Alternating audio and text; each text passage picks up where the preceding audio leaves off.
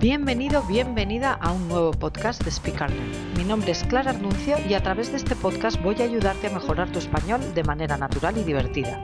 Recuerda que si nos escuchas desde nuestra web speakallearn.es, al finalizar el audio encontrarás la transcripción y algo de vocabulario que espero que te resulte muy útil. Bienvenido, bienvenida a un nuevo episodio del podcast de Speak un nuevo episodio y el primero del 2024. Feliz año a todos. He tardado un poquito esta vez en volver. No he hecho ese primer podcast del día 4 porque, bueno, la verdad es que con la Navidad, la familia, los tres Reyes Magos, los regalos, la realidad es que no he tenido tiempo. Os pido perdón por eso, pero ya estamos aquí de vuelta. Espero que el 2024 nos traiga muchísimos episodios y que aprendáis muchísimo español. Hoy quería hablaros de la constancia de los propósitos y de la frustración, porque el lunes pasado, día 15, fue el Blue Monday, que es el que dicen el día más triste del año. Los motivos que dan para decir que ese lunes en concreto es el más triste del año son varios uno termina la Navidad más gordo porque ha comido mucho, eh, además sin dinero porque ha gastado mucho.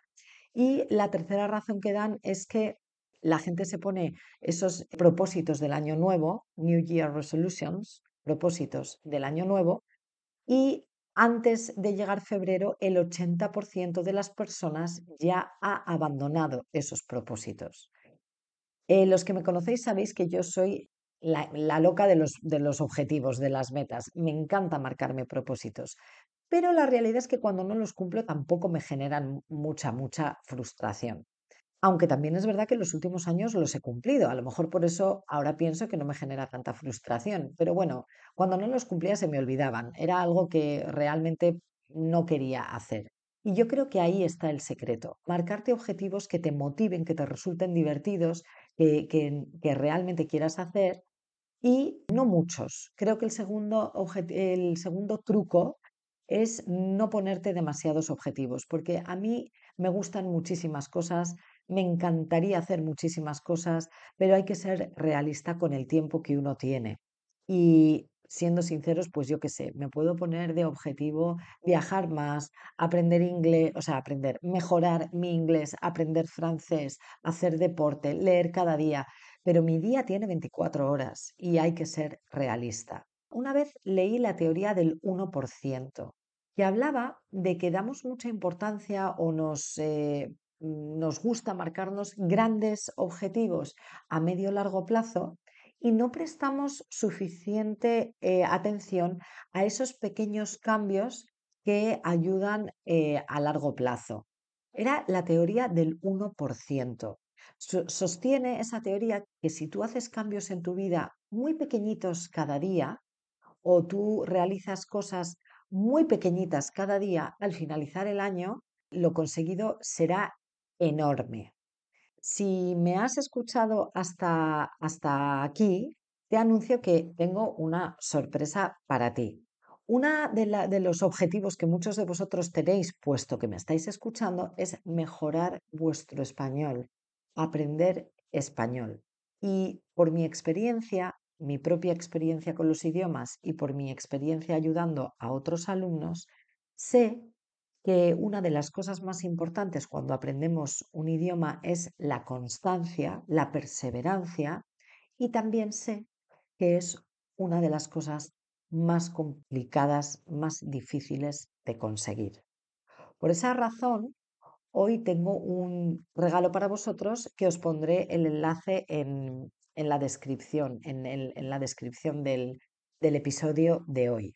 He hecho un calendario para el 2024 con distintos temas de vocabulario. ¿Vale? Pues por ejemplo, la primera semana de enero el tema es el año nuevo. Cuando llegamos a agosto el tema va a ser eh, la playa. Eh, la última semana de, de diciembre el tema es la Navidad. durante la última semana de noviembre, coincidiendo con el Black Friday, pues el tema será las compras, ¿vale? Entonces podéis descargaros este calendario y haciendo clic encima de cada semana, se os descarga vocabulario para que aprendáis durante esa semana. Para muchos de vosotros serán palabras básicas, puesto que estáis en un nivel intermedio pero probablemente habrá varias que no conocéis. Y si las conocéis una semana, pues fenomenal. A la siguiente semana eh, habrá alguna palabra que no conozcáis y, y en muchos de vosotros a lo mejor os ayuda a aprender mucho vocabulario nuevo.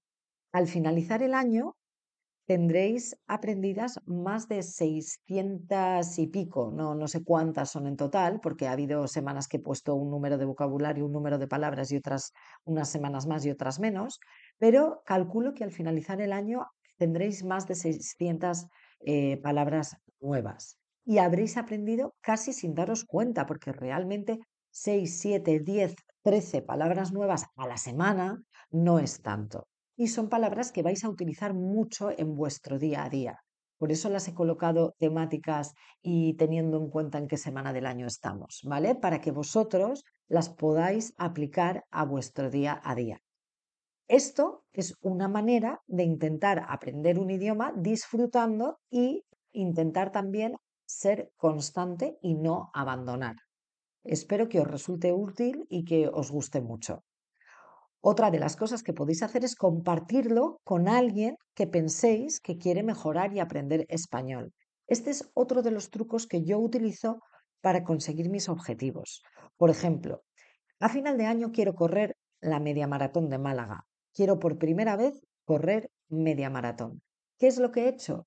Pues eh, con amigas mías que también quieren hacerlo, hemos hecho un grupo de WhatsApp, un grupo de mensajería que muchos de vosotros a lo mejor no utilizáis WhatsApp o Telegram o Messenger, lo que sea, y allí vamos eh, poniendo cada una lo que vamos haciendo cada semana, si hacemos o, si no hacemos. Esta semana me ha sido imposible, no he podido correr nada.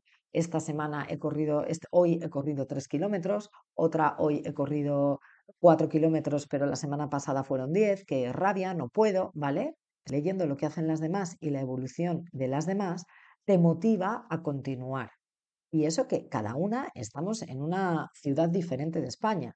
Nos separan muchísimos kilómetros, pero nuestro objetivo es pasar ese fin de semana de la media maratón juntas, disfrutar y eh, ayudarnos durante el año, pues eso, contando qué es lo que hacemos y qué es lo que no hacemos, tirando las unas de las otras, tirar las unas de las otras es eh, otro de los significados del verbo tirar.